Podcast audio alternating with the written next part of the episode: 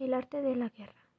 Un gran escrito, considerado manual que pone como ejemplo el arte chino de la guerra, con la cual actúan los grandes negocios y empresas. Digamos que sería una de las formas de pelear contra la competencia y contra el mercado.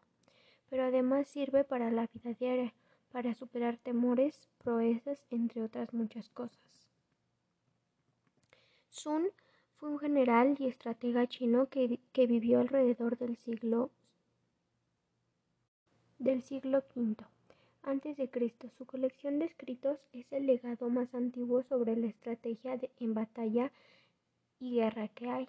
A pesar de su antigüedad, los consejos de Sun siguen manteniendo vigencia no solo en cuanto a guerra se refiere, sino también es ocupado por grandes empresas o por las mismas personas en su vida diaria. Hace más de dos mil años, un general chino llamado Sun Yitsu Escribió lo uno de los grandes clásicos de estrategia militar, El arte de la guerra. Este libro muestra como principios los estratégicos del general pueden ser aplicados a, situaciones de negocio, además de haber demasiada similitud entre el campo de batalla y el mundo de los negocios. De ahí algunas frases cooperativas como ataque, emboscada, tierra, de nadie o guerrilla. Además de que cuando son exitosas se comparan por esto, cuidadosa, preparación, velocidad, uso de los recursos donde generen mayor impacto, movilidad, flexibilidad y firmeza.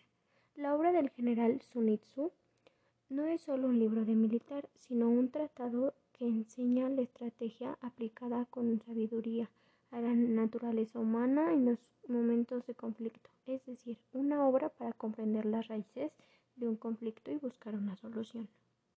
Este es un libro muy interesante. Asumo que fue dirigido a los militares y políticos chinos. Con el éxito, a través de la historia, ha establecido una forma particular de pensar acerca de la guerra, una, una filosofía para liderar un combate, pero no solo en combate, ya que ha usado como política en cooperaciones de gran éxito mundial.